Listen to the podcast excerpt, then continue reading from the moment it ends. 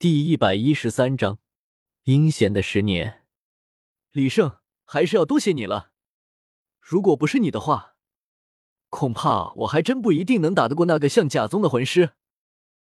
泰隆硬着头皮来到了李胜身边，向李胜表达了感激之情。经过几天的相处，他对于李胜恐惧的情绪淡了不少，转而变成了崇拜，连同他一起。蒋珠、黄远、金灵一同向李生表达了感谢。虽然知道自己的进步很大，但是不经历一场实战，还是不能够准确的估略出自己到底进步了多少。李胜自然是十分心安理得的接受了，并向着他们几个灌了一碗鸡汤，将他们灌得心潮澎湃，激动不已，甚至有些迷失了自我。将李胜当成了自己的人生导师，看到他们的模样，李胜内心有些惊讶。这鸡汤的效果太过猛烈了吧？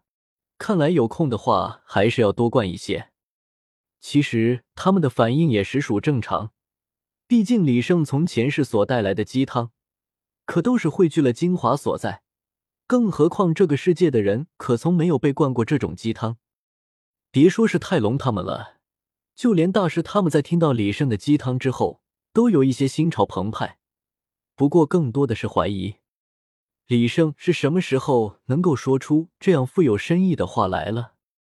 鸡汤灌多了也会适得其反，李胜深知这个道理，自然不会做出这样的事情来，刻意的引导着来自新小群。